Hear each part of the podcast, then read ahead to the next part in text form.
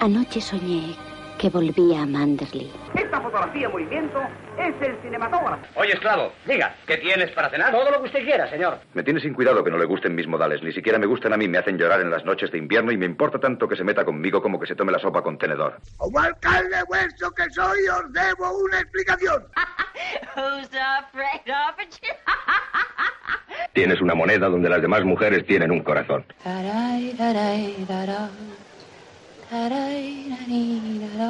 Fernando Galindo, un admirador, un amigo, un esclavo, un siervo. No diga más y juegue.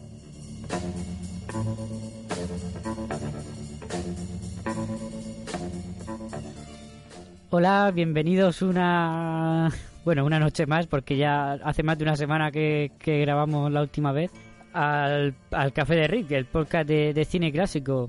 Hoy, por primera vez, y ya, ya era hora, ya estaba bien, se pasa por el café el grandísimo, el enorme Billy Wilder. Y bueno, para recibirlo como merece, Rick se ha estirado un poquito, esta vez ya ha contratado para el café esta noche a Sweet Sue y sus muchachas sincopadas.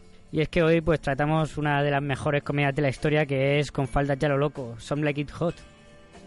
Una comedia que, bueno, cuando eh, Billy Wilder se le comentó de que iba su amigo David Oseknik, productor de evento se llevó, él le dijo que estaba loco si pensaba que una comedia de travestis que tomaba como punto de partida la matanza del día de San Valentín la, iba a ver alguien. Bueno, por suerte se equivocó y tenemos esta obra maestra. Y para hablar de esta película, pues tengo a mi lado a los sospechosos habituales, solo que esta vez se han venido de, de con falda, peluca rubia, tacones y medias. Miguel, buenas noches, ¿tú has vuestra esta película? Pues sí, ya era hora de que, bueno, eh, como los oyentes, o el oyente está escuchando ahora mismo, eh, tengo la voz un poco tomada. Se ve que de las fiestas que nos pegamos ahí en Mm. Florida. Eh, pues sí, ya era hora que viniese, de que llegase al café Billy Wilder, ¿no? De que hablásemos de este genio de la comedia, el más grande diría yo. Y, Bueno, de la comedia y de todo, pero... y de todo, pero bueno, en concreto de- del género de comedia, ¿no? Y bueno, pues eso, que ya yo tenía muchas ganas de, de- de que llegase este día, ¿no? De que hablásemos de, de Billy Wilder, ¿no? Un, un hombre capaz de, mm, de crear unos diálogos muy mordaces o, o, o poner eh, situaciones de comedia de, de persecución de estas típicas, de típica comedia de puertas luego a luego, ¿no? Mm. Un grande.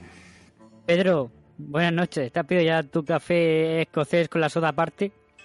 Sí, eh, como ese buen comisario federal, ¿no? De, de- de esta gran película de, como decíamos, como decía Miguel, de, de Billy Wilder, ¿no? Que la verdad es que tiene una filmografía que cualquiera que le guste el cine ha visto por lo menos el 80%. Y aquí, vamos, Sí, sí, una de las comedias... del- imprescindible. Yo- exactamente, sí, diría que es una de, las de las cinco que tienes que ver sí o sí, de, bueno, no solo del cine clásico, sino de, de todos los tiempos. Mm. Raúl, buenas noches. ¿Tú no te has puesto peluca? Bueno, eh, no me hacía falta, no me hacía falta, ya venía así de serie. Se han puesto Os los queda muy- botines. Se han puesto los botines. Os queda muy bien las falditas, ¿eh? Tenéis que venir más, así, más, más a menudo. Hombre, Ya son- quisieras Lo que pasa es que son muy frescas y, y podemos coger un resfriado, ¿no? como, como Raúl, dicen- Raúl, Venga, Raúl va venga, con el, que luego con el montamos una monda- fiesta- con el mondadientes. Luego montamos una fiesta en el camarote, anda. Tengo alcohol. Miguel, ¿qué nos traes hoy para delitarnos nuestros oídos de nuevo? ¿Qué va a interpretar hoy Sam? Bueno, Sam va a tener que gastarse las- los cuartos y, comprar- y traer aquí a, un- a todo un elenco de a toda una orquesta. Eh, esta semana, como es un poco especial, he traído una partitura de Giacomo Puccini por el tema de Amigos de la Ópera Italiana.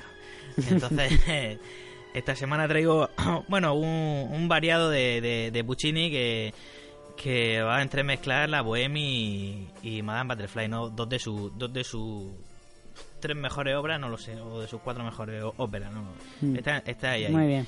La, Un remix. va a escu- escu- sí, escucharemos la Bohème y con algún acto de la Bohème y, y luego de Madame Butterfly. Bueno, aquí como aquí hay como, como hay que meter nuestra referencia a los Simpsons, la Bohème es donde sale Mimi, donde canta Joker, ¿no? Eh, entonces, claro, pues, pues, pues, para dejar nuestra referencia a los Simpsons, ¿no? Y nada, pues eh, nos ponemos el traje eh, el smoking y, y- y nos vamos con los amigos de la ópera italiana a escuchar a Giacomo Puccini.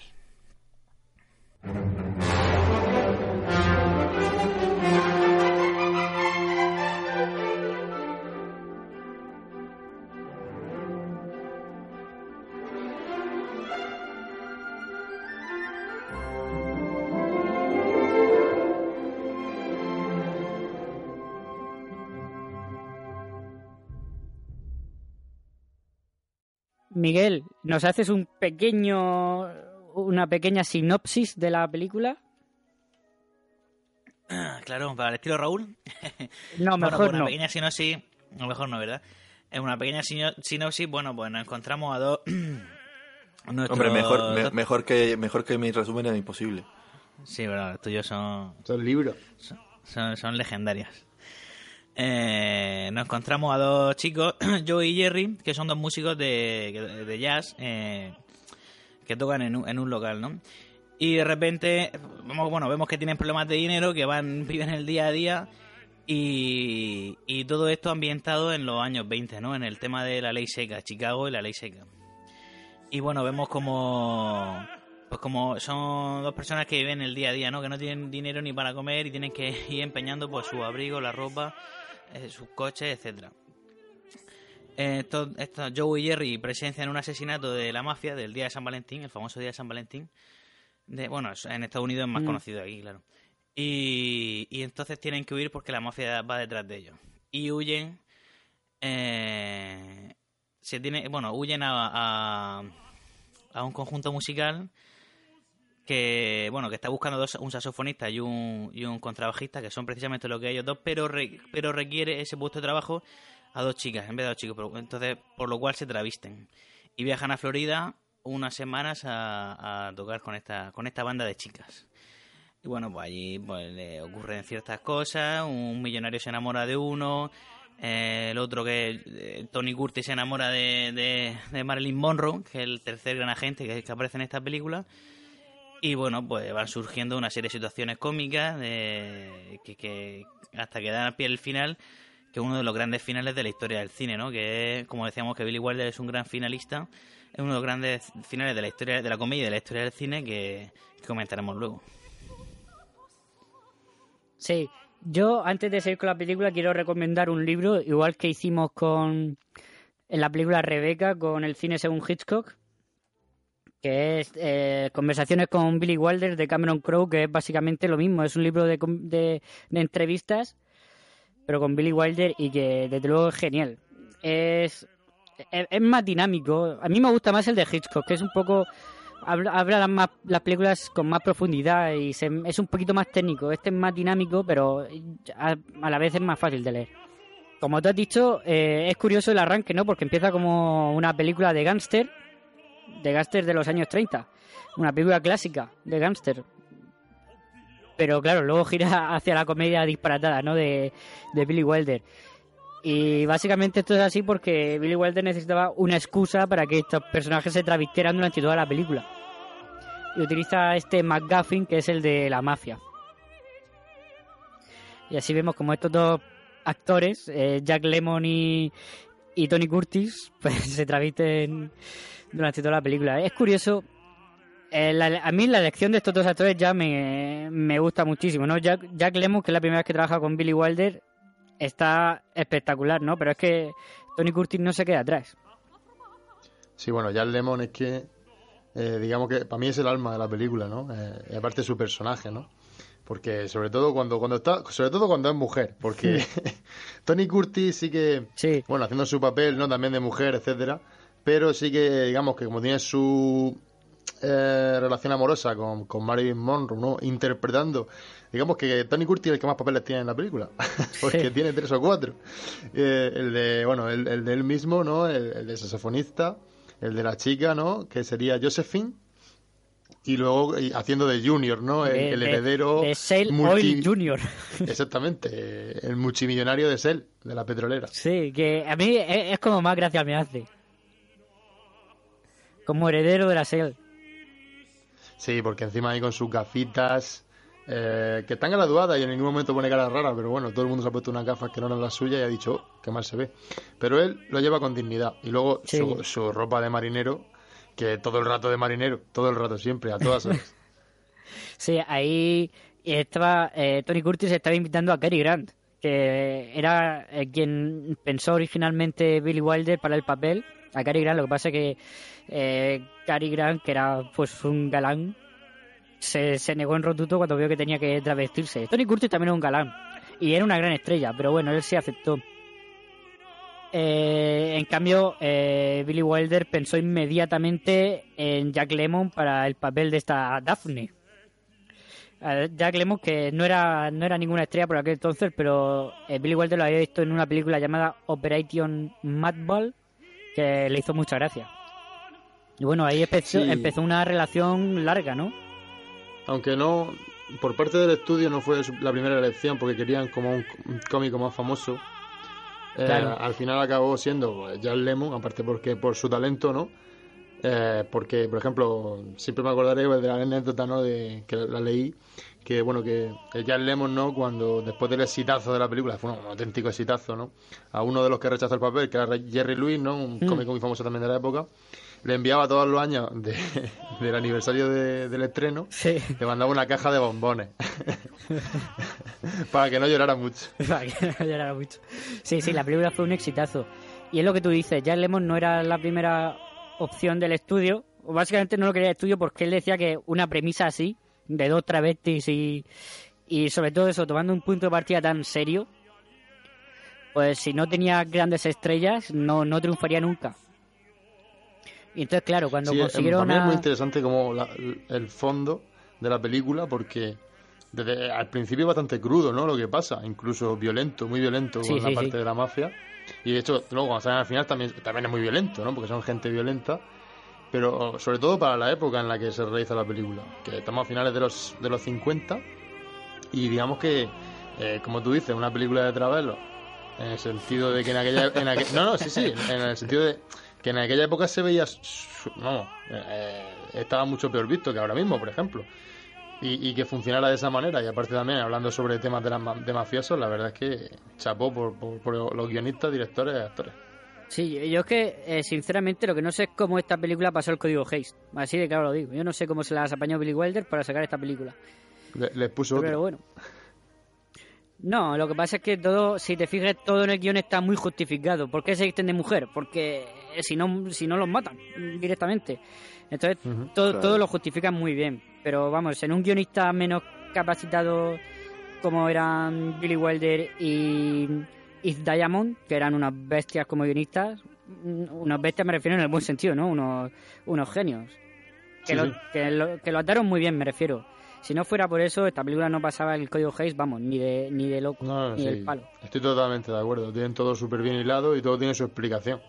¿Qué iba a decir, Raúl? Claro, sí. Nada, nada, que si fuera acaso hecho una película de Travelos, eh, pues en los que estos personajes no, no, no requerirían de algún, de algún tipo de casi obligación, ¿no? De hacerlo, probablemente pues esa película no saldría. En este caso sí, porque es lo que dices tú, el, el, el guion es tan tan meticuloso con, con todo eso y bueno y, y en esa en ese apartado concretamente pues es digamos lo más lógico no de la película o sea el- es el- la parte más justificada de todas el, el por qué se visten de mujer vamos, sí, claro. que- Pero ya, y luego tienen, por ejemplo, ese baile de que ya, ya hablaremos, ¿no? Porque es la, es la, la escena favorita de, de Miguel.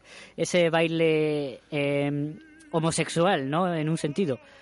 Con Sí. eh, Pero- eh, pero eso, si te- y el si te- millonario este.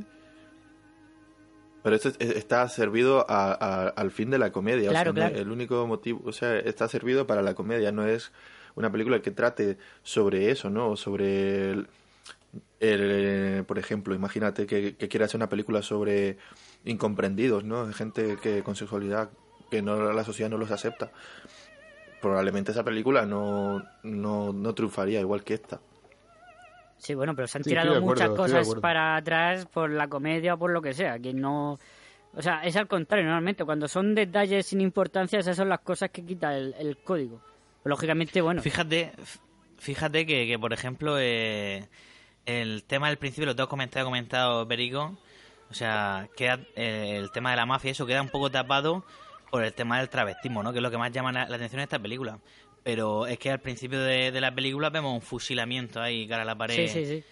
A, a, a quemarropa. Que Ujú. eso es. Pero no se cualquier- Pero no se ve, pero, pero coño. Se ve el disparo, pero no se ve, Pero no- pero se pero ve. bueno, Ya, pero Ya, lo bueno, no- fusilan ahí y, y luego vemos toda la sangre y luego el fusilamiento del final. Claro. No lo vemos porque eso, pero, pero, pero vamos. O sea, que- no hay que sumar uno más uno. Y, y aun- y aunque Claro, no se no, vea... pero es que el código Hayes, el código Hayes te lo, si llega a poner esos planos te los quita.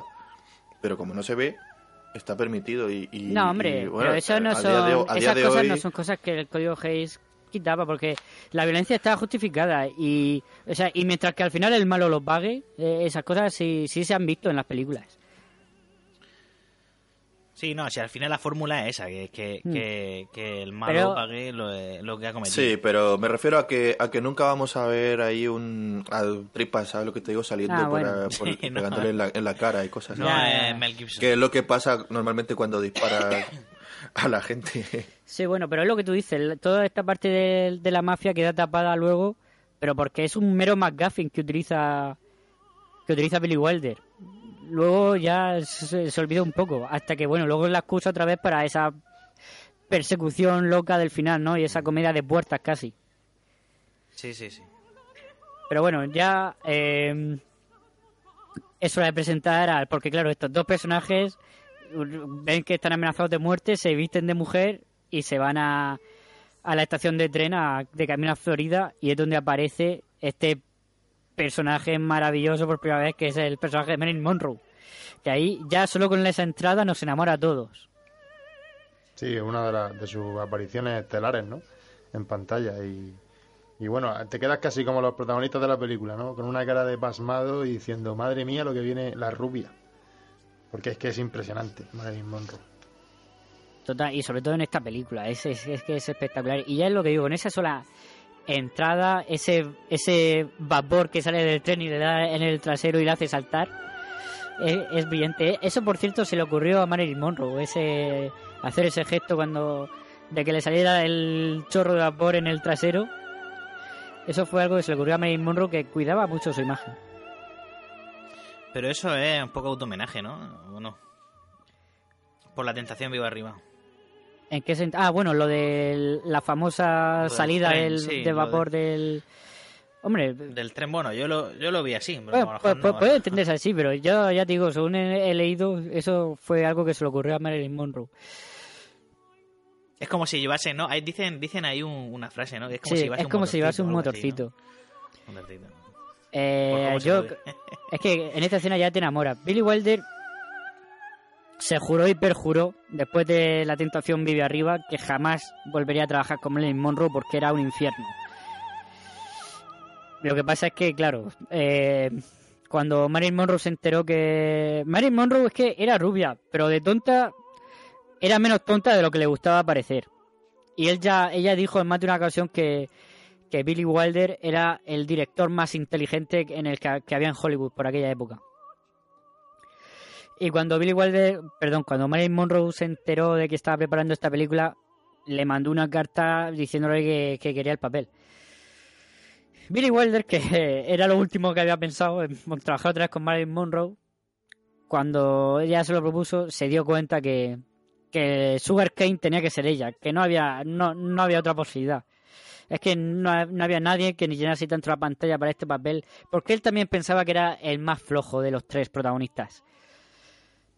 Y, Y claro, además que eh, contar con ella para, para la hora de- de- del estreno, pues en ese momento era pues un plus bastante importante. claro, a la hora de ventas era, o de promoción, es que era Marilyn Monroe, es que no ha habido otra figura a nivel de, eh, de símbolo de, tan más grande que ella. Y bueno, pues es lo de lo, de lo que las anécdotas que todos sabemos, ¿no? Que Marilyn Monroe pues llegaba siempre tarde al trabajo cuando llegaba, porque de repente cogía y 12 días desaparecía enteros del rodaje.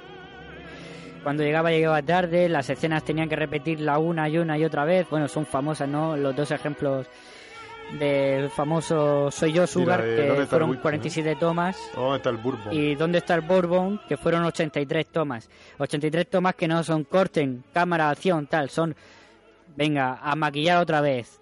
Tal, otra vez la posición. Porque claro, allá se frustraba y se ponía a llorar y entonces se le iba el maquillaje. Entonces a maquillarlos otra vez. Y los otros dos con los tacones que ya no podían aguantar más y tal. Aún así, en el libro este de conversaciones con Billy Wilder, Billy Wilder se nota que le cogió un cariño especial. Él lo admite, era un infierno trabajar con ella y era una chica horrible, pero es que en pantalla es que la llenaba muchísimo. Dice, dice, es verdad, que es que a veces que no llegaba al rodaje, cuando llegaba lo hacía tarde, en vez de a llegaba de repente a lo mejor a la una de la mañana cuando habían quedado la prim- del mediodía, me refiero, cuando habían quedado a primera hora de la mañana y luego había que repetir 80 tomas. Sí, pero es que la 81 era lo mejor que había visto el cine. O sea, es que era una bestia cinematográfica.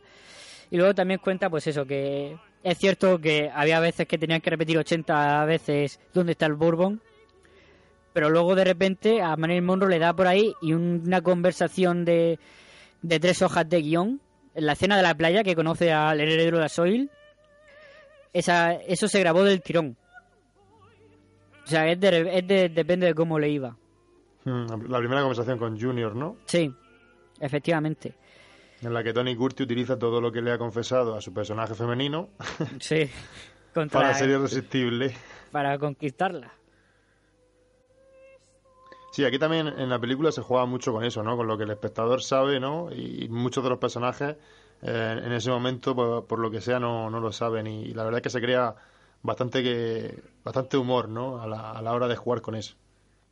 Y sobre todo con, con Jack Lemon en plan... eh, eh, como juz- eh, juez, en plan juzgando todo el rato a Tony Curti con sus comentarios. Sí. La verdad es que son geniales. Es que la pareja es muy divertida. Eh, La, la escena del hotel, que la- es también de las favoritas de, de Miguel, la de las maracas, cuando están comentando eso, que es una escena brillante. Sí. Esa escena es súper divertida y eso es una conversación entre ellos dos. A mí esta película, yo no sé si Miguel tú estarás de acuerdo conmigo. Bueno, a Pedro que también le encanta esta película. Le, eh, me recuerda en cierto sentido a la de su maestro, ¿no? De Lubitsch, a Ser o No Ser, por ese juego de intercambio de papeles, ¿no? Y de intercambio de personalidad, ¿no? De, vestirse los, los, los actores de nazis y tal. Y aquí se disfrazan de mujeres. Me recuerda Sí. un poco a eso. También tiene esos juegos de puertas. Y tiene un personaje que el... eh, Es que esta última vez que la he visto me ha recordado, no sé por qué. El personaje del... del ¿Cómo se llama? Del... ¿Del actor? No. ¿Joseph Tura? Eh, no, no, de la película esta de Confara de Loco, del... El, el representante, el representante de la compañía de Sugar Su. Ujú. No, de- no, de Sugar Su, no, de... ¿Cómo se llama la...? la Sweet Sue. Sí, el representante que eh, me ha recordado un poco a, a la relación de ellos dos, a la relación de Schultz y A el Schultz. mayor... Sí, sí, a, a Schultz. Porque... Sí, el Schultz de... De, De ser o no de ser. no ser. Hombre, son, son dos obras. Él, él, vamos, él eh, sentía admiración por Lubitsch, ¿no? ¿Qué haría Lubitsch, Sí, no? claro, es lo que tenía en su, Eh, en su mesa. En su mesa, ¿no? ¿Qué haría Lubitsch, no? En su mesa, bueno, en Eh, su, colgada en la pared, sí, de su escritorio, de su Sí. despacho. Nosotros tenemos a Schwarzenegger, ¿no? ¿Qué haría John Matrix? No, pero... ¿Qué haría John Matrix? Sí, sí, Él tenía- tenemos eh, a, a Pero Schwarzenegger. él tenía, él, él tenía a, a Lubitsch, ¿no? Y vamos, y es que se nota muchísimo. Como tú dices, eh, Lubitsch también era un genio y digamos, eh, la- las dos obras podemos decir que son una bebe muchísimo la otra por el tema de lo que tú comentabas, ¿no? El, el tema de de disfrazarse, de cambiar, de, de, de, eh, crearse un personaje dentro de, de- de- de- bueno, crearse otro personaje, no disfrazarse, el tema de comedia de puertas, como vemos en la película de, de Ser o no ser y en esta, ¿no? La persecución, sobre todo con los amigos italianos de la ópera, Eh, los diálogos que son súper mordaces, como vemos en Ser o no ser. Y bueno, incluso el tema picantón, ¿no? De, de, del amante, Sí. ¿no? Es que está todo, está todo que vamos, una bebe, bebe muchísimo de la otra, ¿no? Y ya no solo en esta película, pero vamos, que en esta, en esta película, comparándola con Ser o No Ser, está clarísimo, ¿no? Hmm. Sí, la- Además la- todos sabemos que, todos sabemos de- que de Doubtfire comedias. es un remake encubierto de, de Con falda a lo loco. es un remake cubierto. sí, sí. Totalmente. Bueno, pues a ver, yo creo que hay muchos personajes secundarios que, que son brillantes, ¿no? Empezando por este Osgood Fielding tercero, que es de mis favoritos, este millonario el que se encapricha de, de, de Daphne, de Jack Lemmon. Tiene buen ojo, ¿eh? Tiene buen ojo. Tiene buen ojo.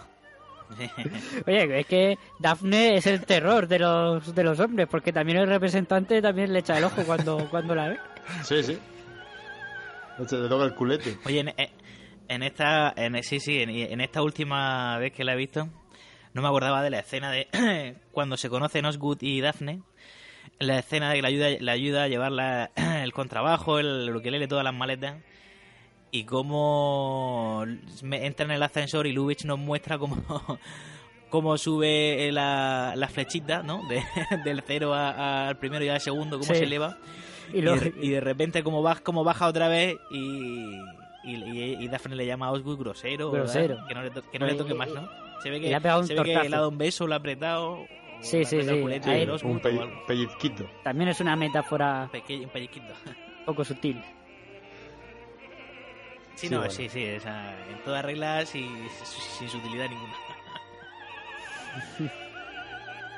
Bueno, esta, esta película, yo es algo que quiero mencionar, se llevó el Oscar a, a vestuario, vestuario, ¿no? a vestuario, por los modelitos que tiene Marilyn Monroe, que son espectaculares. Vamos, el vestido de color carne, ese con las espaldas descubierto, es que va prácticamente desnuda, ¿no? Casi. Ese vestido es espectacular. Y luego me gusta cuando está cantando cómo eh, juega Billy Wilder, bueno, y el director de fotografía en este caso, con el foco, ¿no? Que lo deja justo, justo, justo en la altura de los pezones. Hmm. Para aunque un poquito Sí, más sí, abajo y... ¿Qué vas a decir, Miguel? No, que creo que. No sé si en el libro este de conversaciones con Billy Wilder donde dice que. que. que él tenía que hacer esta película en blanco y negro. Porque si no. Eh, claro, a, a Tony Curtis y a Lemon se les notaría mucho más que están travestidos. Sí, ¿no? sí, sí, lo, lo comenta él en este libro. Y vamos, se ha comentado mucho por... Sí, él, él, él pensó inmediatamente en en blanco y negro por eso. Sí, es por eso hecho solo. Porque si no, a ellos dos se les notaría mucho el maquillaje. El problema fue que Marilyn Monroe tenía contrato, en su contrato ponía que solo podía hacer películas a color. Porque es- fue una exigencia que hizo ella cuando redactaron su contrato con, la, con el estudio. Y bueno, pero Billy Wilder dijo que, que no, que esa película se hacía en blanco y negro por, por sus narices. Y, y aún así, eh, eh, Marilyn Monroe, que estaba emperrado en trabajar otra vez con, con Billy Wilder, dijo que lo haría, pero solo si le hacían una prueba de fotografía para demostrar que iba a salir bien en, en blanco y negro. Y le hicieron pruebas fotográficas para demostrarle que, que en blanco y negro también saldría bien. Qué coqueta. Sí, él, ella puso también varias condiciones, por ejemplo, que la única rubia platino del, de la banda se, tiene que ser ella, que era la única rubia platino. Normal, normal. Hombre, claro. Hombre, es que claro, ser la, la estrella de la película, bueno, de esta gente.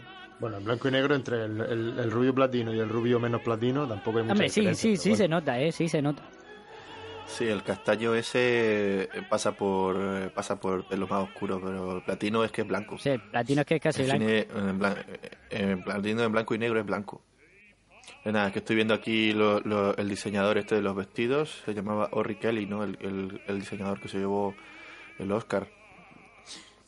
Mm, pero hizo un trabajo... Y hace poco. Ya no y hace con el poco me suena a mí haber visto. Sí, más de, o sea, más de uno. Sí, o sea, sí. ¿no? El, el que decías tú del de las. El del, del color carne, y luego estaba ese otro negro también, así con transparencias por la parte del, del pecho. Mm. Y, y a estos vestidos. Hace poco yo, cada vez sale, ¿no? Algún vestido de estos que se ha utilizado, que se revende o que se pone en subasta, ¿no? Y se vende por millonadas. Son, claro, joyas que, que, el tiempo no. O sea, los coleccionistas y fans o, gente con mucha pasta sin más que, que se, encar- se dedica al negocio, ¿no? Este de, de- de vender moda. Eh, sí, claro, pues es que la película ya es un icono. Bueno, eh, más personajes que tenemos que Oye, comentar. bueno, no hemos hablado, no hemos hablado de, de- ¿De quién? no de, de los mafiosos. Sí, eso, eso iba a comentar justo ahora. Ah. Sí, que más Sí, tírale. personajes que tenemos que comentar es el personaje de George, de George Raft, ¿no? Que es Spats Colombo. Sí, el, el, el, el Botines. Botines, Botines Colombo, que era... Que me, me encanta como, como ponen los motes a los mafiosos. El Botines, porque siempre lleva los botines. Claro. Y el, y el mondadiente, que es, digamos, su rival en Chicago, que con un mondadiente en la boca todo el rato. Mm. Que este es un actor clásico de películas de... de, de mafiosos. Este, en Scarface salía, en I'm the Law- Bueno, es un actor clásico de los años 30. Hmm. Este, por desgracia, su El cine de carrera... gangsters. Del cine de gángster, no me salía la palabra, he dicho mafioso, sí, del cine de gángster. Que por desgracia su carrera cayó un poco en picado y también porque no se puede coger papeles, porque le ofrecieron, por ejemplo, protagonizar el halcón maltés, que luego que lo haría finalmente Humphrey Bogart, y dijo que no porque el director era un director que no había hecho ninguna película. Y fíjate, Y creo que rechazó también Casablanca, que también le hizo poco. nada, eso no lo sabía. Sé que rechazó esta de Billy Wilder también, la de... La otra de cine Sí, negro. el tío, el, te- el tío tenía, tenía un agente bueno, bueno, ¿eh? Sí, vamos, un consejero Sí. de lujo. Sí, el- O un, e- o, Sí. o un ego o un ego muy grande también, que puede ser las dos cosas. Bueno, gracias, la- gracias a eso, gracias a eso, eh, Bogart pasó de ser un secundario a, a- pues sí, a, a- a- a ser una a estrella. uno de ¿no? los- a- claro, a una ser una estrella eh, para la historia del Y cine. a montarnos el local, Sí. Exactamente. Bogart- exactamente. Bogart también le mandaría una caja de bombones a George Raft todos los años, ¿no? Sí. Sí, sí. Y bueno, otro personaje así, El, el poli, el policía. el tenemos. policía, Pat O'Brien, que también es clásico de las películas de gángster, y que a mí es un personaje que me gusta un montón, ¿no? Sí, Que- un poco un policía federal muy, muy payaso, ¿no? Muy... Sí, que, Con muchos gestos así típicos de humor mucho más físico. que le dice...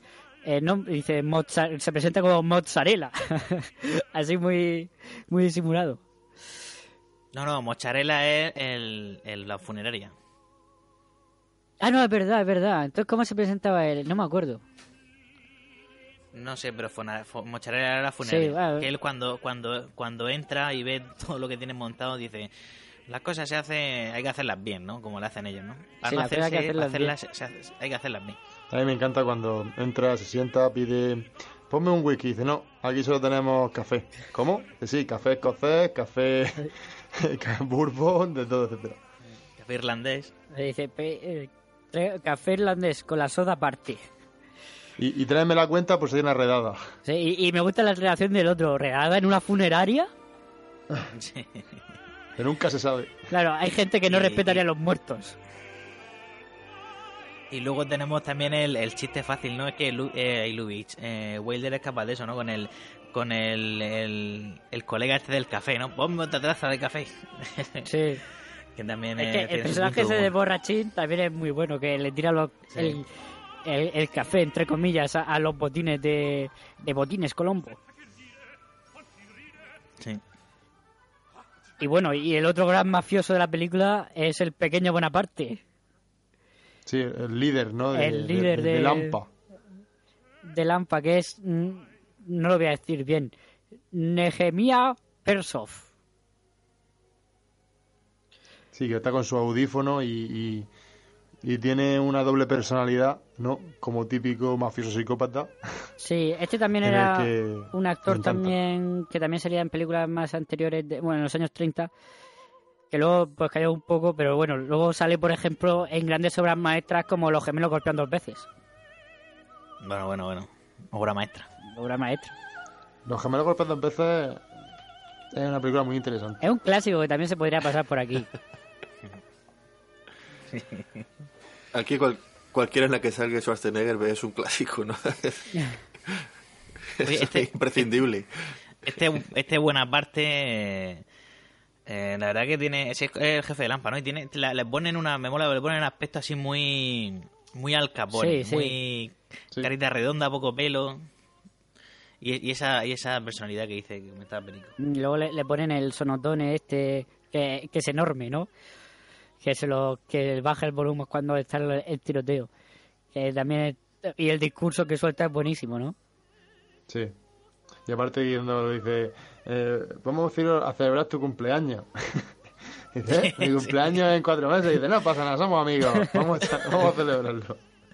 En plan de, no, si no te vas a librar.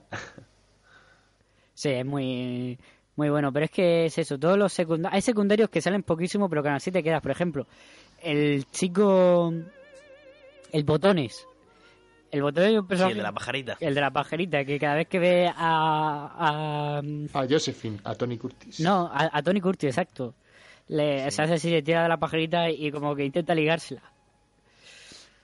No, es de que- hecho va a su habitación. Claro, claro. Es que Es que pasa, pasa, pasa como decías tú en el, en el eh, es verdad que pasa como en ser o no ser, ¿no? Que, que, que hay muchos secundarios que tienen su, su momento de, de humor, ¿no? Y su one-liner, ¿no? Sí, y su one-liner. Ah, Por ejemplo, la, aquí también tenemos la chica de la que lleva un poco el tema de, de la orquesta esta, la, la mujer, ¿no? Que dice algo así como tengo una úlcera en el estómago y eso me indica que, que algo no, no está yendo bien, o algo así, ¿no? En, en el tren.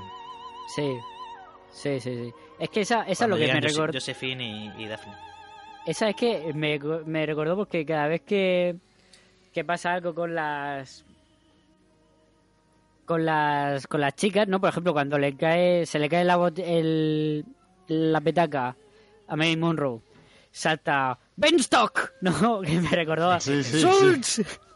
Sí. sí, sí. Cada vez que pasa algo suelta Benstock. Eh. Eso me recordó a ser un ser, sí. Sí, no, eso es un homenaje, claro. Bueno, aunque aquí no le, no le culpa, ¿no? Simplemente le, le está como... Aquí no lo culpa, le, le está... Es como diciéndole que mira lo que está pasando. Sí, claro, no, sí, bueno, como que haga algo, que haga algo. que, que Sí, pero solucione sí que es verdad cosas. que te recuerda el, el chillido así con un nombre, ¿no? Cada vez que pasa algo, es verdad, sí te puede recordar un poco a, a esa parte de ser o no ser.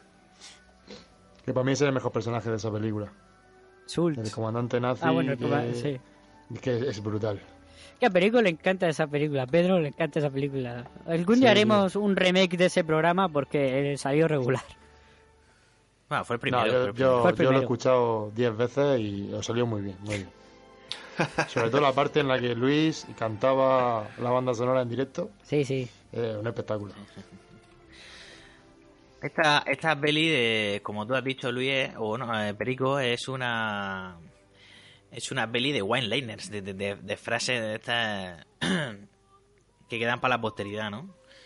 Como hemos... en Vamos, el yo, final, yo no, he hecho la media, pero cada 3 minutos tiene uno o cada dos. Mm, Sí, tiene Fácil- muchas. sí, sí, fácilmente. Sí, sí, sí. sí. Como por ejemplo, Hombre, la que hay, más- hay una, hay una que me encanta que es cuando. Bueno, hay, hay un momento en el que cuando se hacen pasar por, por las músicas, ¿no? Les dicen que son del conservatorio de Cebollas, ¿no?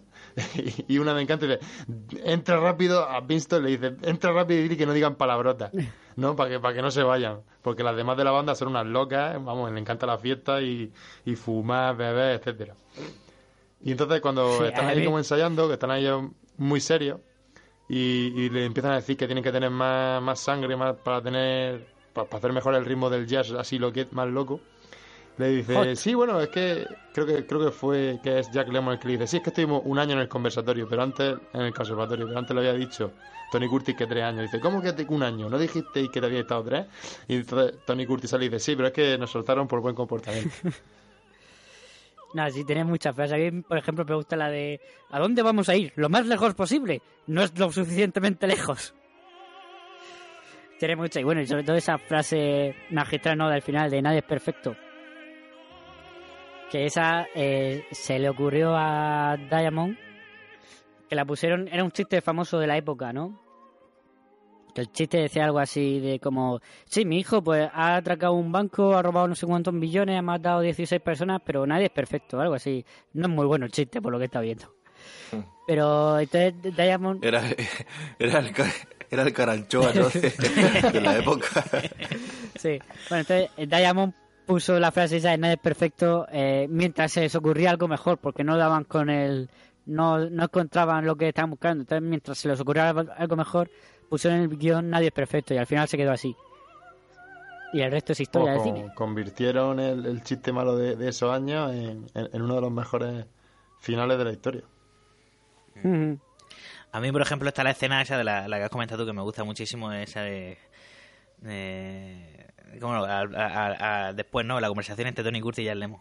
Me dice, que dice Daphne, me he prometido. Dice, pero ya, ¿quién es ella? Ella soy yo. Ella soy yo. Es que esa es muy buena. Que dice eso de. Pero no ves que hay un pequeño problema. Y dice, sí, su madre, pero me aceptará porque no fumo. sí, esa, esa escena es brillante. Eh, Billy Wilder puso lo de las maracas. Porque él va tocando las maracas todo, durante toda la conversación. Puso las maracas para hacer pausas entre él. eh, para que les dé tiempo a reírse a la gente de en butacas y no perderse nada de la conversación. Eso es algo que aprendió de, de su maestro, de Lubitsch. El hacer pausas para que la gente le dé tiempo a reírse. Sí, eso es inteligente porque eh, esta película que tiene mucho de... Tiene, bueno, mucho. Tiene un poco de vodevil, veo yo también. Eh, eso le pasaba mucho a, a los hermanos Mars. Yo soy fan de los hermanos Mars. Y, y muchos de los gajes, de los gags eh, suyos en teatro no funcionaban por eso Mm. mismo. Porque eh, no ponían pausa para, Para que la para gente se que el espectador pudiese dejar de reír durante un momento y respirar, ¿no? Mm. Sí, bueno, aquí hay un Sí, esto, grandísimo esto homenaje. tanto en la a- comedia, ¿no? Que, que es, eh, incluso en la, en la sitcom se, se utiliza mucho lo de, lo de hacer una pausa entre pausas. chiste y chiste. Es decir, la, sí, lo de la acción-reacción, ¿no? La- un person- imagínate, Ross suelta algún chiste y tiene que pasar ahí un momento hasta que el siguiente dice la siguiente frase. Eh, no sé, esto es- lo hablamos eh, cuando vimos el ser o no ser, no lo de la influencia del vodevil en Lubitsch. Sí, Y evidentemente Billy Wilder pues lo retoma aquí también porque Lubitsch era su maestro. Mm. Hablando de los hermanos Marx, aquí hay un homenaje clarísimo, ¿no? A una noche en la ópera. Sí, la escena de, de la litera, La en la que llegan a subirse toda la, toda la banda. Y no sé ahí cuánta- a- a- de fiesta. No sé cuántas chicas Qué hay buena, ahí litera, qué, buena, qué, qué- qué buena litera. Sí, sí. Sí, sí, ese tren era, era bueno, ¿eh? Ese tren. Ese vamos. tren era... Yo estaba en trenes de Renfe peores, la verdad. Pues en todos. Pero sí, además que la escena acaba exactamente igual que acaba la escena de la noche en la ópera, ¿no? Con todo saliendo así en, en, en bola, ¿no? Todo saliendo así de golpe por la puerta. ¿Por la puerta o por aquí por la parte de, de la litera? Por la cortinilla. Mm, Por la cortinilla. Que esa escena es buenísima porque, bueno, estar ahí... Algún día tendremos que traer a los hermanos Marx. Ya lo hemos traído. Ah, no, no lo hemos traído. Lo trajimos en. No, no. En. En. El penitente. En el peniten- en el El- penitenciario. ah, vale, sí, en el café de Rick no, no Ah, han el llegado café de Rick no. No, Al- pero tenemos que traer Una noche en la ópera. A mí es de una de mis películas favoritas, Ujú. de en general. Bueno, nada. Tendrás que proponerla. Eso, Algún- Tendrás que proponerla y, Y y que hacer gane. trampa para que no tengamos elección. Bueno, pues propondré tres de los hermanos más y ya está.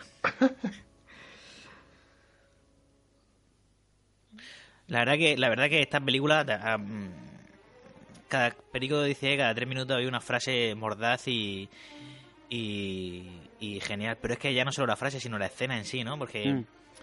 porque cada tres minutos hay, o sea, que, que cada escena es, es genial en esta película, ¿no? Yo creo que lleva llegan, un ¿no? ritmo muy Eh, eh, bueno. Sí, eh, sí, sí, sí, el, el ritmo es genial. Sí. Cuando llegan en este último visionado, eh, hay otra escena que no, no acordaba ya. Y cuando llegan a Florida al hotel, o sea, están ahí en fila todos los viejos millonarios, millonarios. esperando, sí, sí, esperando la caza del día. Es que eso es muy bueno. Eso es muy bueno. Que son Sí, eso. sí. Son viejos millonarios que le quedan tres días porque. El, el crack del 29 está a puntito, a puntito de estallar y, Sí, sí, sí, sí. y sí, a esta sí. gente le queda poco tiempo, ¿no? De disfrutar ahí en Florida. Yo creo que hace una fusión de- del tipo de humor muy. O sea, súper eh, súper equilibrada a una manera espectacular, porque la, muchísimas escenas hacen gracia por el, por el contexto, más que por lo que se dice. Y luego siempre pues remata esa escena con algún comentario muy bueno de guion, pero, por ejemplo, eh, cuando está el policía en, en- en el bar de los mafiosos y están hablando Jack Lemon y Tony Curtis, eh, están hablando de eso, de qué va a pasar, se va a caer la bolsa, no sé qué, en plan como diciendo todo va a ir bien, vamos a cobrar esta noche.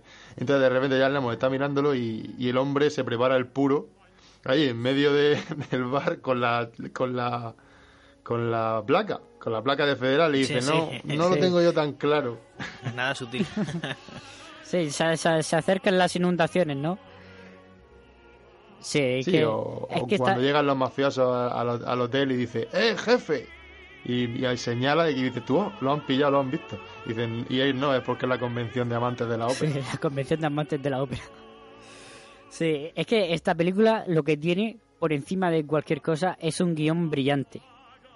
Eh, ya, ya hemos mencionado, ya lo hemos mencionado algo, pero es que esta película tiene un, un guion brillante, ¿no? Que una escena es una con otra, si las encadenas, a un- las encadena a un ritmo bestial, pero todo tiene, todo tiene sentido, todo tiene, eh, todo encaja perfectamente. Bueno, encaja, lógicamente es un guion de comedia, ¿no? Pero, pero es que todo funciona a la perfección.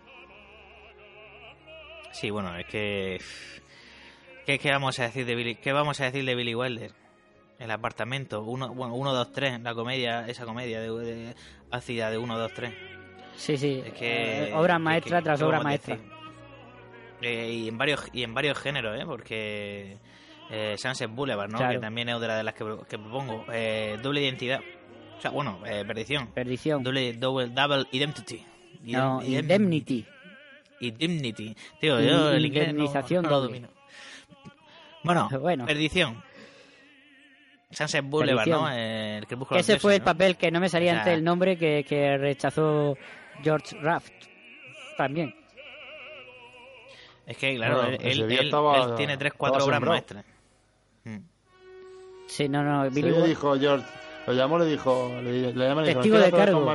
No. ¿Quieres hacer perdición? Tampoco. Ahí- Bueno, testigo, testigo de Pues cargo, no. otra, otra obra maestra. Sí, sí, sí, es que son horas, es que muchísimo. Y luego la relación que hemos dicho antes que inició con con joder, cómo estoy yo con los nombres, con Jack Lemon. Que hizo muchas películas y todas buenísimas, ¿no? Es que a Jack Lemon le, le gustó mucho trabajar con él, eh, Billy Wilder, en el rodaje de, de falta de lo loco. En cambio, con Tony Curtis, Tony Curtis es que estaba mosqueado, porque claro, él la estrella en teoría, pero luego llegó Marilyn Monroe y le eclipsó completamente.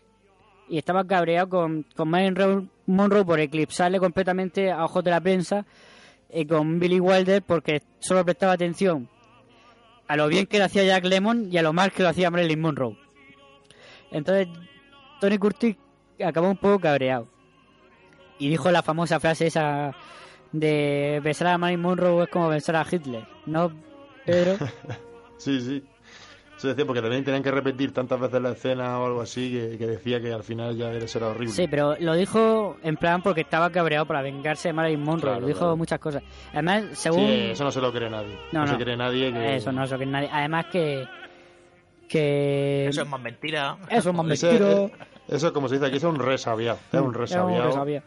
Pues es que en concreto esa peli, esa escena del beso en el barco de ellos dos, eh, Billy Wilder dice en el libro este de conversaciones que, que las hicieron a la primera. Que ahí Marilyn Monroe era una de- una de esas escenas que está inspirada y no tuvieron que repetir nada. Pues. Pero vamos, es que Tony Curtis estaba un poco... Pues por eso estaba enfadado, porque enfadado. esa escena que era la que él quería hacer, mm, Sí, la hicieron una vez. Era solo. la que, la que él quería repetir. Él veía la del... ¿Dónde está el Bourbon? 47 veces dijo, madre mía, voy a poner las a- botas. Aquí con los tacones de pie. Y luego esta, pues no. Oye, la película no, no lo hemos comentado, pero también tiene un, un, un montaje que es cojonudo, que, lo, que bueno, Mm. lo, vemos ¿no? en esa escena, ¿no? De, de- del beso con, con el tango, ¿no? De, de, de, de Sí. Osgood y, y, y. Eso es divertidísimo. Sí, sí, sí. Sí, Pues, eh, es- Y bueno, y, en general, en, en general, ¿no? El ritmo que tiene también por el, como decía Perico, pero también por el montaje tan cojonudo que tiene la película. Sí, Ah, pero el eh, montaje, y es- y es bueno, yo- además- yo, creo que el ritmo es lo que te lo que te pide el guion también un poquito ese ese ritmo, ¿no? Porque Hombre, claro, está, está son claro. un montón claro. De no, pero- frases, una frase detrás de otra que va que te pide un poco eso. Sí, pero no, pero esta, esta película tiene un montaje muy moderno, ¿eh? con muchos cortes directos, hay muy pocos fundidos de, Mm. de- de- que hacen de transición de una escena a otra, no hay muchos cortes directos. Eh, Sí. Mira, con respecto a eso, yo tengo un par de cosas, ¿no? Porque siempre, aquí, bueno, estamos en el Café de Rick, hablamos de, de cine clásico.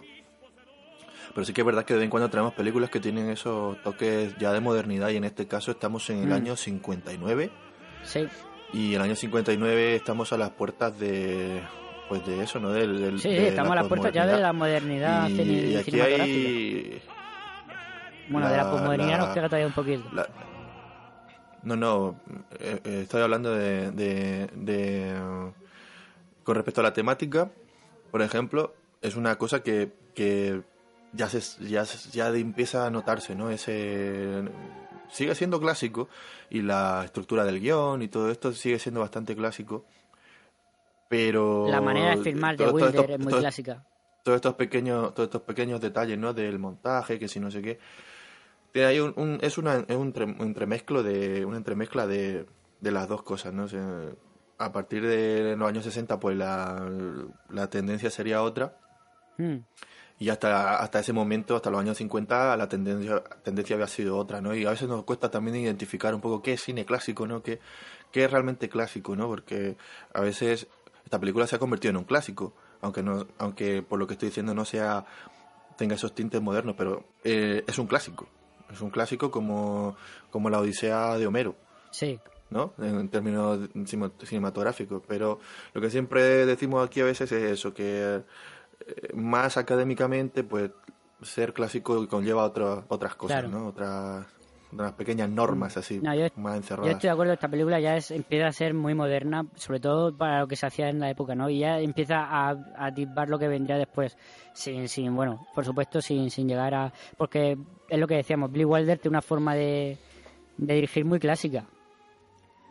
Y además es que Billy Wilder tiene una forma de dirigir muy clásica y muy, muy natural, muy sin, sin ningún alarde, sin nada, pero pero es que eh, queda tan bien como incluso la fotografía ta- casi no tienen alardes de ningún tipo no de, de nada que resalte por encima de otra cosa no Es- pero es todo tan natural tan tan que, que queda estupendamente. Mm, es que no, eh, Ahí, se te olvida eh, que hay una cámara filmando ahí no es todo muy muy natural. Es que la palabra es natural Sí, para es mí. lo- la palabra es, lo que te lo que te lo que te acerca un poco a este a este a esta influencia no que de la que hablaba el Mikey de, de Lubitsch y del y del y del vodevil porque Mm. e- ese, en ese momento en ese momento primigenio no de hacer cine seguramente o sea no se pensaba tanto en la en, en trascender tanto en, en- con el lenguaje era el lenguaje cinematográfico me refiero sino que era Sí, todo pero- más corporal pero- más de, de puertas y todo esto y, y eso se nota no eso eso se sigue manteniendo que es más teatral Pero incluso Lubitsch intentaba transgredir un poquito más con el, con el lenguaje cinematográfico. Hacía más travelings, hacía más. Sobre todo ya en sus últimas películas, sí que intentaba ir un poquito más allá, ¿no? Y, y, y hace, hizo cosas que son mm, brillantes, ¿no? A nivel de cámara. Pero Billy Wilder siempre tiene ese toque de. de.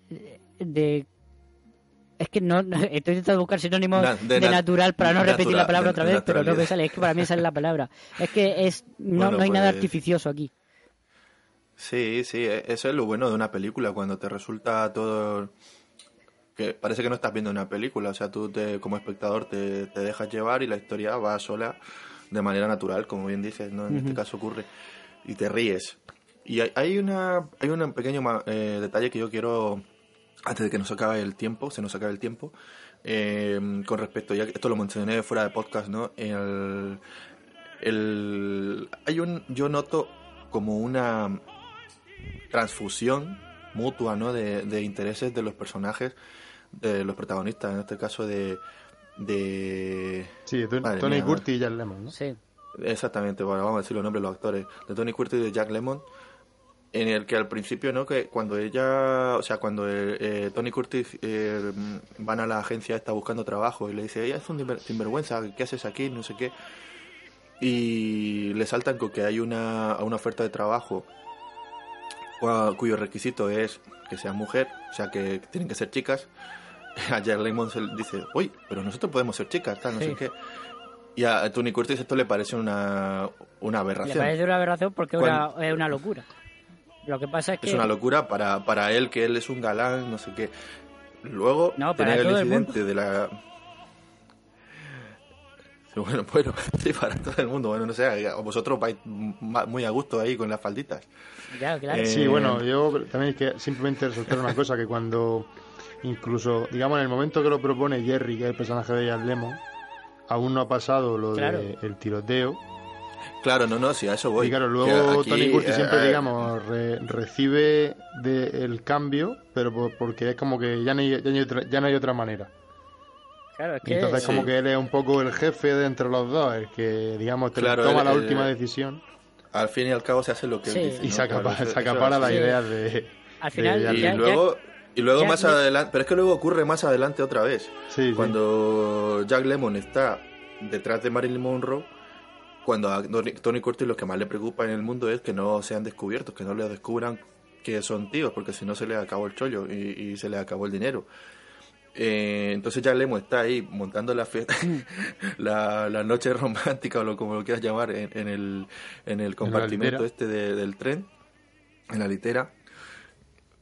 Y después de, de- de que Tony Curtis se entera de que a ella lo que le gusta son los saxofonistas, o sea, y siempre ha estado con ese tipo y lo que quiere cambiar ahora es por un millonario, a partir de él, ahora él tiene, tiene interés en, Marilyn los Monroe, que saxofonistas no... mm, ¿no? En ese sentido de, de vividores. Que es lo que lo era que era él. Sí, sí, sí. Es lo que era él. Exacta- exactamente lo que él, Bueno, él lo que escucha es, lo que es. él. Él, él- él está, está huyendo de, de un tío como, como él y lo que quiere es un millonario. Entonces él ya adopta, se busca las mañas para ser un, un millonario falso, ¿no? Para ser lo que quiere Y- que, que y- ser ella, que es Shell Oil Junior.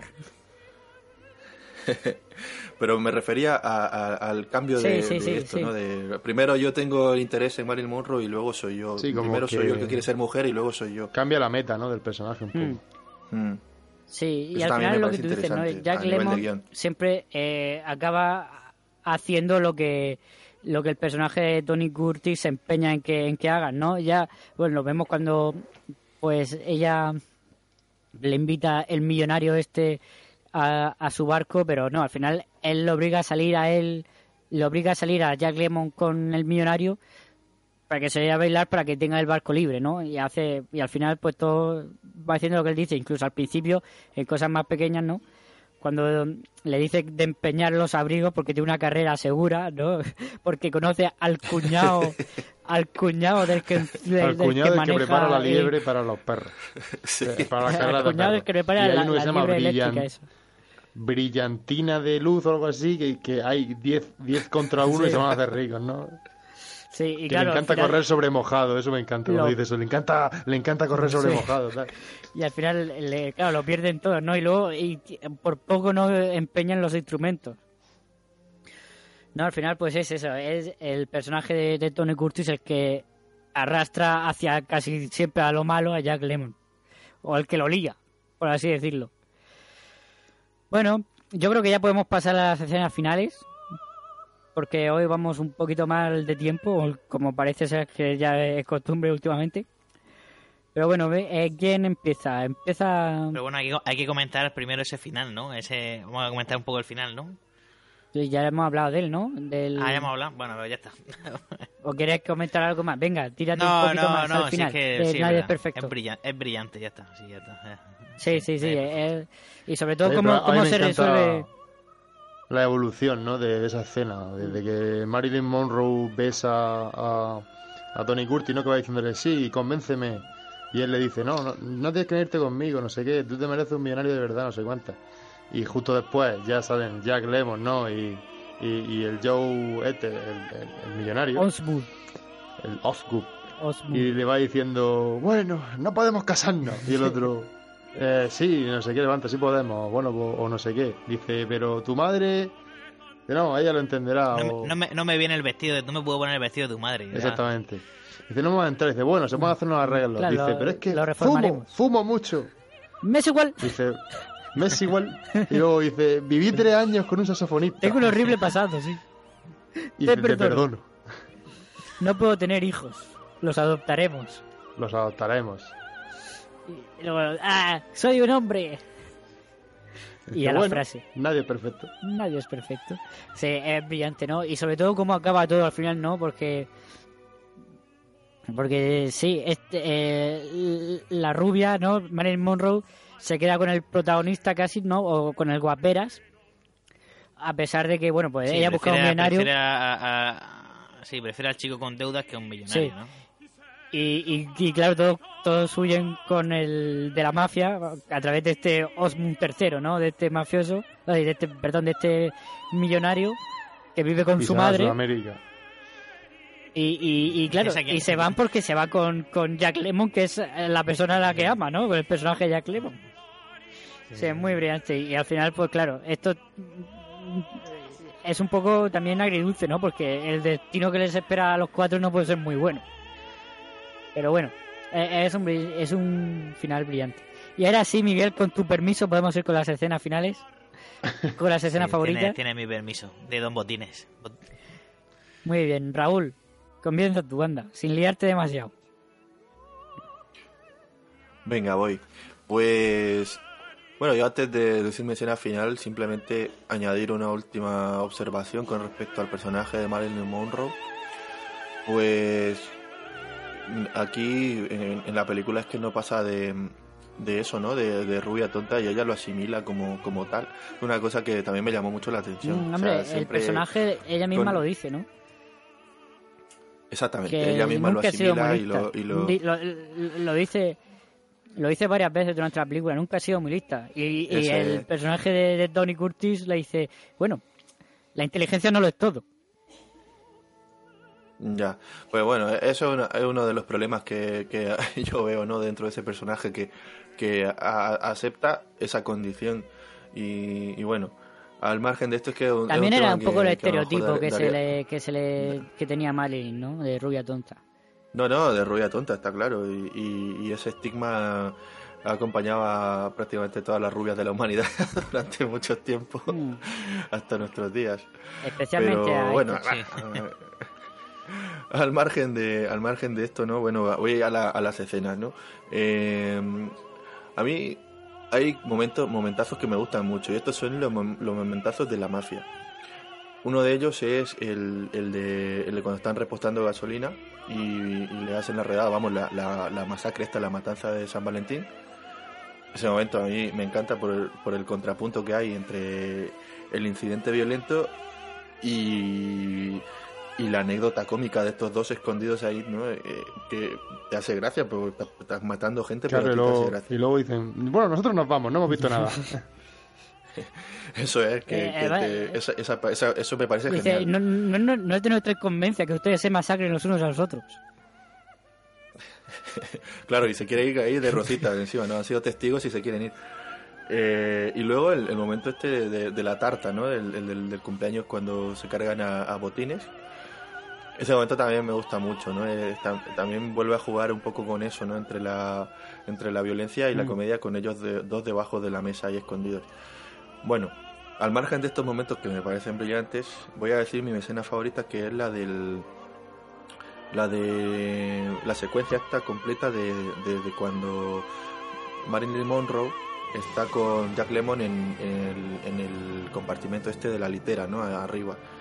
Y como Ujú. él está repitiéndose a sí mismo que Soy una que- chica, soy que- una chica, soy que- una chica. Que es una chica, ¿no? Que es una chica que para... Porque, claro, evidentemente tienes ahí a Marilyn Monroe al lado y estás pensando en, en no cagarla, porque si, si te desvelas que, Que eres un tío te van a echar. restregándole los pies, ¿no? Para calentarse los que los tiene frío.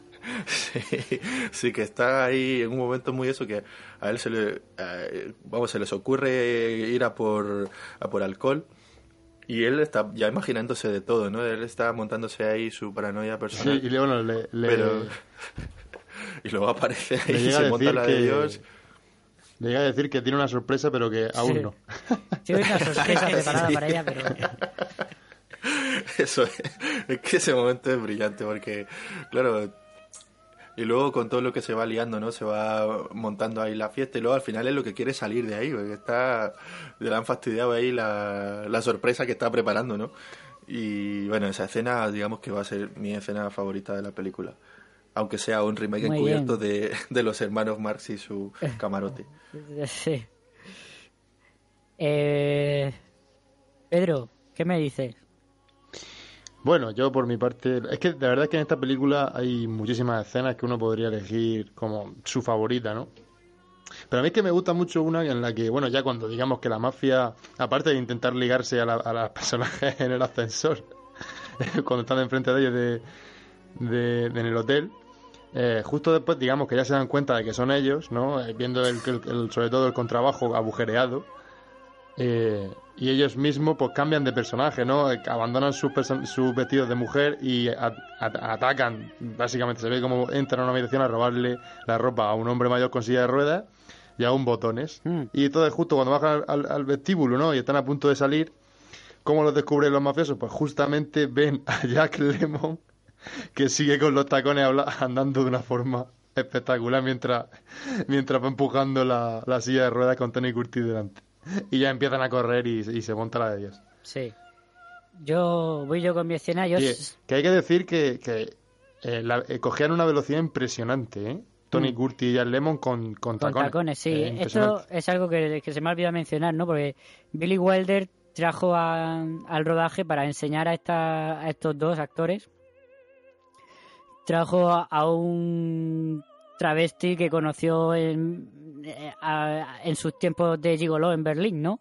Porque Billy Wilder pues, era periodista en Berlín y escribió una serie de artículos sobre la noche en Berlín y se hizo gigolo para escribir estos artículos. Y ahí conoció a este travesti que, bueno, se lo trajo para que, para que enseñara cómo andar, a cómo moverse, cómo gesticular a estos actores. Y por lo visto Tony Curtis se aplicó mucho y, y por eso también la interpretación de las mujeres de cada uno son distintas, ¿no? Porque Tony Curtis es- interpreta a una mujer mucho más altiva, ¿no? Mucho más seria. En cambio Jack Lemon, que no hizo ni caso a este a este a este travesti, a este maestro del travestismo, es, mucho más alocado, ¿no? Y sí, la verdad es que pues, es una anécdota curiosa, sobre todo el pasado de Billy Wilder, que es curioso. Bueno, voy yo con mi escena, que yo no voy a decir una escena cómica, porque a mí, bueno, toda la película es genial, ya digo, se podría sacar docenas de escenas, como dice como dice Perico, docenas de escenas que puedan estar entre las favoritas. Pero yo voy a poner la canción de, de Marilyn Monroe con el vestido negro, I'm Through in Love, y como Tony Curtis, que le están persiguiendo los mafiosos, ¿no? Eh, bueno, no es Tony Curtis, es Josephine. Está ahí tras una cortina observándola, escondiéndose de, de los mafiosos que le están persiguiendo. Y cómo se queda prendado de ella y se le acerca vestido de Josephine y le da un beso y claro, Marilyn Monroe se queda flipada diciendo Josephine hasta que se da cuenta por el beso de que es el, el Oil Junior. Que me parece un beso, eh, me parece una escena muy tierna, ¿no? Ese beso homosexual también, si quieres mirarlo así. Pero y cómo reaccionan ellos y otra vez pasa lo de... Claro, cuando ve a estas dos chicas besándose otra vez, Sweet Sue suelta lo de... Beanstalk. Beanstalk. sí. Eh, no sé, esa escena me, me conmueve. Y la canción, y bueno, que Marilyn está impresionante. Marilyn Monroe lo decía Billy Wilder que las escenas de, de música las hacía del tirón sin ningún problema, las podía repetir todas las veces que quisiera, que no pasaba nada, no tenía ningún problema Marilyn para rodar esas escenas, pues las hacía perfectas. Mm. Eso, eso es otra cosa que, que antes he recordado, ¿no? Porque parece ser que siempre se recuerda más las, las sesenta y pico tomas del, del Bourbon y no, y, no, y, y no se remarca tanto en lo en, en estas escenas, ¿no? En las que cantaba y a lo mejor se hacía Mm. la primera toma o la que decías tú también, la escena esta que era un poco más larga y que también la grabó la primera, no sé. Una mujer que, que sabía trabajar, seguramente no sería la, la persona No, más... Es que. eh, tendría su ego ahí no, aparte muy de puesto eso, en es un sitio. Marilyn Monroe era muy insegura y aparte que psicológicamente tampoco era muy estable. Pero sí tenía su talento y sobre todo Billy Wilder lo, decía que sobre todo es que no había nadie que quedase mejor en pantalla que ella. Billy Wilder lo decía. Decía, yo tengo una tía en Berlín que si le digo estarse a las 7 de la mañana en el plató, a las 7 clavas está en el plató. Con el guion memorizado de pe a pa y me lo suelta sin, ningún, sin ninguna equivocación.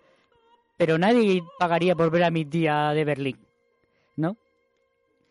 Bueno, nos estamos yendo y tenemos un poco de prisa. Así que, Miguel, por favor, dinos tu escena.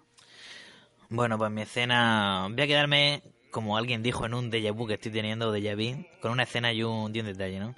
Mi escena, mi escena favorita, pues eh, la secuencia del beso de, en, el, en el barco de Donny Curtis y, Mm. bueno, de Junior y, y Sugar, con el, eh, esas escenas paralelas de, Osgood y Daphne bailando el tango, ¿no? El tango con esta orquesta cubana que ha sobornado a Osgood para que se toquen hasta el amanecer, ¿no? Y, esa es mi escena favorita, sobre todo la parte más del tango, ¿no? De cómo cambia una cosa seria romántica a, cómo se van pasando el clavel uno con la boca al otro, ¿no? Y cómo, cómo incluso Daphne lleva a Osgood, ¿no? Ese es el que lleva el, el, el- el que lleva el baile, ¿no? Claro, porque inconscientemente lo hace por, ser chico, ¿no? Me quedo con eso, ¿no? Y con el detalle que me quedo es con cuando eh, vemos a la orquesta de estas chicas sonar por primera vez, que es en el pasillo del tren, como eh, Daphne, que está tocando el contrabajo, eh, claro, sé que está impresionada por cómo está haciendo Marilyn Monroe, cómo está haciendo Sugar, que con este ritmo de jazz de, y con este eh, movimientos de, ba- de contrabajo que hacen los, los jazzeros, ¿no? Para lucirse un poco, dándole vuelta al contrabajo, pues hay momentos en que se queda tocando el contrabajo al revés de lo, de lo impactado que está, ¿no? De la, de la actuación de, de Marilyn Monroe. Sí, ese, ese ventilador, ¿no? De Sí, pero a lo el- contrabajo. Exactamente, exactamente.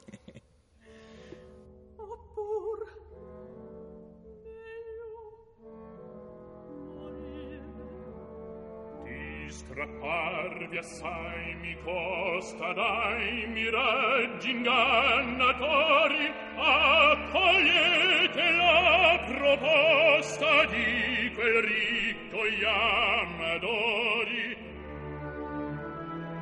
voi voi signor vedete questo? Voi santo Dio come si fa questo come questo questo che sua grazia se ne va mi scacciate. Vi prego